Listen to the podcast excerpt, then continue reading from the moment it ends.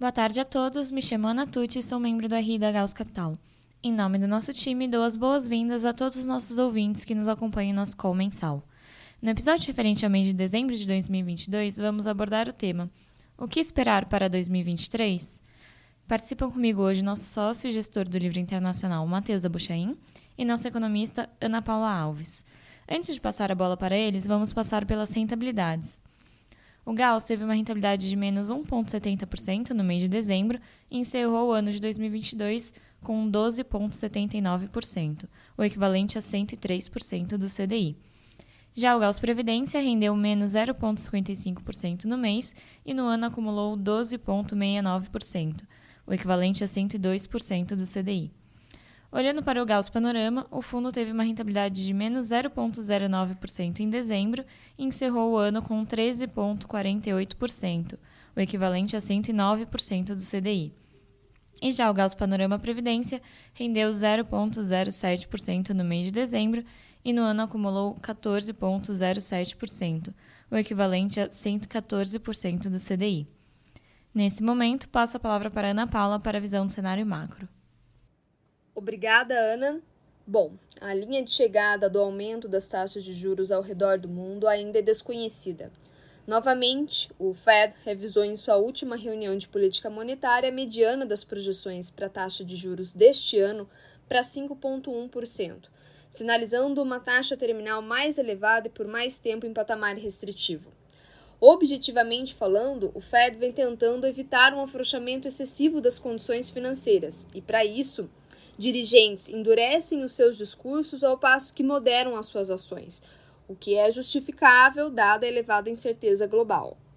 Enquanto isso, a presidente do BC europeu, eh, em uma comunicação claramente dura, disse que a autoridade monetária terá de subir juros para além daquilo que está precificado pelos mercados, eh, além de antecipar mais altas de juros de 50 bips nas próximas reuniões ou seja, de forma constante por um período, ainda que isso signifique prejudicar uma economia que já está enfraquecida. Até mesmo o BC do Japão, o BOJ, acabou por sancionar a elevação da curva de juros ao, inesperadamente, anunciar a ampliação da banda de oscilação dos juros de 10 anos para o intervalo de mais ou menos 50 bips dos anteriores mais ou menos 25 bips, permitindo assim que o papel soberano de 10 anos seja negociado com juros de até meio ponto percentual. Ainda na Ásia, após a flexibilização das restrições de mobilidade na China, o aumento do número de novos casos e de óbitos por Covid eh, levaram autoridades do mundo todo a questionar a possibilidade de novas mutações do vírus. Uh, diferentemente de países ocidentais, a rápida reabertura da economia chinesa, somada a uma baixa cobertura vacinal e com vacinas pouco eficazes, podem levar ao surgimento de novas variantes. A despeito disso, é evidente que a reabertura da economia seja benéfica para as commodities, bem como para as economias emergentes a médio prazo. Por fim, no Brasil, na esteira da aprovação da PEC da transição, que permite uma despesa pública acima do teto de gastos, o espaço para corte de juros neste ano fica cada vez mais reduzido, além de estimular incertezas quanto à capacidade do novo governo a produzir uma trajetória sustentável da dívida pública como proporção do PIB. Por essa razão, ao longo deste ano, o debate sobre o novo arcabouço fiscal será fundamental e decisivo para a trajetória das contas públicas e para os próximos passos do Banco Central. Passo agora a palavra para o Matheus, nosso gestor internacional. Obrigado, Ana. Bom, uh, o mês de dezembro ele ficou marcado pelo contraste entre a divulgação dos dados de inflação marginalmente abaixo da expectativa no mundo desenvolvido, principalmente nos Estados Unidos, e os desfechos mais hawkish das reuniões do Fed, do BOJ e do ECB. Do lado da atividade, a gente também teve um contraste ali entre o anúncio de medidas de flexibilização da política de Covid-0 na China e o aumento da probabilidade de recessão no mundo desenvolvido. É, o aperto das condições financeiras concentrado principalmente no Japão e na zona do euro é, foi um dos principais drivers do retorno dos ativos no mercado externo. É, as bolsas, por exemplo, é, registraram quedas, com o S&P caindo 5,4%, o Nikkei 6,8% e o Eurostox 4,7%. É, enquanto as taxas de juros ela abriram, Uh, o 10 anos dos Estados Unidos subiu 27 base points, os Bunds 64 base points e a JGB de 10 anos 22 base points. Uh, no mercado de moedas, o iene e o euro uh, registraram um retorno positivo frente ao dólar. É, o dólar ien caiu 5% e o euro subiu 3%, enquanto alguns emergentes depreciaram, é, a exemplo do dólar max, que subiu 1,7%, e o peso colombiano, que depreciou 40 base points frente ao dólar, enquanto outro, outros emergentes ali se beneficiaram dos afrouxamentos ali da política de Covid-0.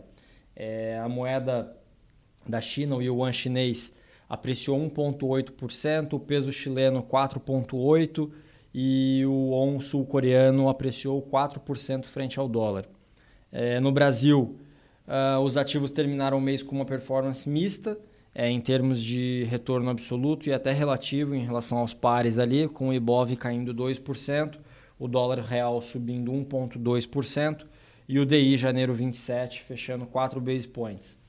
É, dessa forma, o fundo registrou ganhos ali em posições de juros de países emergentes, como as posições tomadas é, na Turquia, que acabaram não compensando as perdas nas posições compradas em ações offshore e no juro local. Bom, falando um pouco sobre o nosso posicionamento, é, começando pela renda variável, a gente mantém posições líquidas compradas no mercado internacional. É, apesar dos crescentes riscos de recessão, a gente segue taticamente otimista. É, os novos relaxamentos de mobilidade anunciados na China, é, além da nossa expectativa de desaceleração da inflação global, é, vão de encontro a um posicionamento técnico consensualmente negativo. É, geograficamente, a gente mantém a preferência pelas companhias que se beneficiam da reabertura no Japão, é, que estão expostas diretamente a uma redução das restrições das viagens, além da manutenção das políticas monetária e fiscal expansivas no Japão. É, vale destacar que, mesmo depois desse aperto marginal promovido pelo BOJ na última reunião de dezembro, a política monetária no Japão continua bastante estimulativa. No mercado de moedas, a gente segue vendido no dólar global é, e na lira turca, e a gente adicionou posições compradas no real e no iene. a posição vendida em dólar ela também tende a se beneficiar desses desenvolvimentos na China e da nossa perspectiva mais otimista com a, com a inflação. É, apesar dessa comunicação hawkish pelo Fed e da resiliência do mercado de trabalho nos Estados Unidos, a gente acredita que o enfraquecimento da atividade, que já pode ser observado ali no soft data, e da inflação, caso a nossa expectativa se concretize, é, vão ser suficientes ali para que o Fed encerre o seu ciclo de alta nos próximos meses. É dentro desse contexto, então, que na renda fixa internacional a gente adicionou posições aplicadas nos Estados Unidos. A gente acredita que o impacto líquido da reabertura na China vai ser desinflacionário para o mundo, é, através da normalização das cadeias de suprimentos, além de que essa posição aplicada ela protege a nossa carteira de renda variável contra os riscos de uma recessão mais aguda.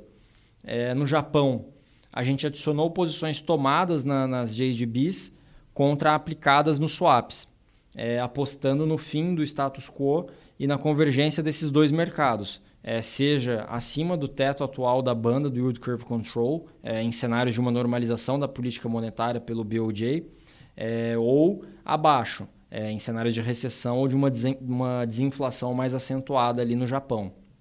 É, na Turquia, a gente mantém as posições tomadas na região intermediária da curva e a gente adicionou recentemente posições aplicadas com vencimento bem próximo à eleição presidencial desse ano. A gente continua é, enxergando que um ajuste na política monetária vai ser necessário na Turquia em vista do, descontrole da inflação. É, no entanto, é, é, improvável que esse ajuste aconteça antes do processo eleitoral. É, no mais, a gente mantém as posições tomadas no Chile contra aplicadas nas treasuries. É, por fim, em relação ao Brasil, é claro que a tramitação da PEC da transição, é, junto com as nomeações e as declarações de alguns membros do novo governo, é, geraram é, alta volatilidade no mercado, é, mas os nossos especialistas aqui de Brasil eles seguem com a avaliação de que tem um excesso de prêmio nos ativos e a gente continua com a posição comprada no real é, como a principal exposição aqui onshore. É, além disso, a gente tem uma cesta de ações selecionadas ali com RED no índice, é, dentre as quais se destacam ali os setores de construção civil e o consumo discricionário. É, na curva de juros local, a gente segue com um posicionamento bastante próximo a neutro. E com isso eu termino a minha exposição e devolvo a palavra para Ana. Obrigado.